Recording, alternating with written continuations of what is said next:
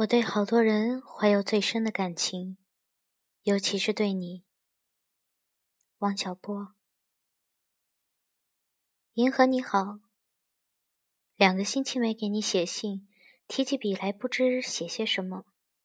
我总不能像你在我面前，我和你说话一样的写，因为想象中的你是不会说话，也不会笑的。我想起你，因为我那一天说了一些粗话，生气了。我向你忏悔。我是经常说粗话的，因为我周围的工人们都说，而且我也是一个工人。我们说的有时不堪入耳，但是心里只把它当作有趣的话，哈哈大笑一场。我多一半是一个粗人。我和他们在一起时，我也不能是其他的样子。我有什么道理装模作样呢？我的罪过主要是不应当在那里胡说，这真是不可原谅的。我悔罪，再也不说了，坚决不说了。你千万不要以为这些粗话在我的内心世界里也占什么地位，它是一件外衣。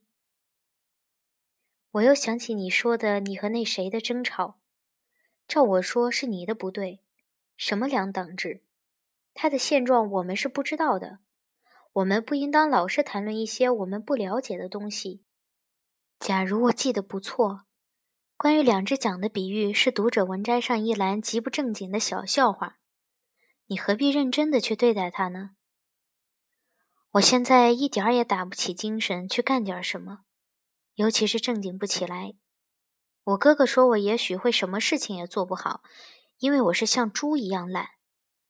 他是个信狗雌黄的家伙，不过他说的也许有点道理。总之，他说的我灰心丧气。告诉你，我是最容易灰心的了。一点小事情会使我三个月什么也不写，只在心里反复说：“你是个普通人，傻瓜。”我真不知力量从哪里来。我想你知道，就是不告诉我。你呀，你准是不相信我是个好人，以为我会嘲笑你。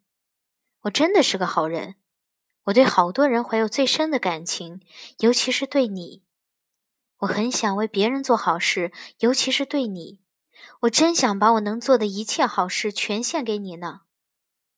我现在正在看大卫·科波菲尔，真是好书。我现在看得进这样的书了，他们对人们怀有多深的感情啊！现在作家们对别人永远不及对自己的八分之一关心，我因为这个恨他们。他们写自己的满腹委屈，写自己的无所事事，这怎么可以呢？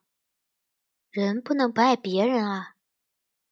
我也坏得很，我总用最刻薄的眼光看人。你千万不要原谅我这个，你要是爱我，就别原谅我这个。顺便问你一句，你爱我吗？你要教我好，教我去爱大家，你答应吗？还有，我最不喜欢以为我有什么权利替别人明辨是非了，这一点你一定很恨我。他们总说大家应当这样好那样好，我总是听着要打瞌睡。那谁说现在一切是非都是已定的？我也不信。我相信像你这样的人在做大好事，这样的好事做多了，是非。自会分清。总之，空论是非很可笑，不论是非有点冥顽不灵。这句话说的很混，你姑且容之。最正确的就是你，正是你在准备做好事。要是世界好了起来，可不是别人的功劳，是像你这样的人的功劳。我又瞎说了一通，千万不要有什么话又惹你生气。你生了气就哭，我一看见你哭就目瞪口呆，就像一个孩子做了坏事，在未受责备之前目瞪口呆一样。所以什么事你先别哭，先来责备我好吗？小波，八月二十二日。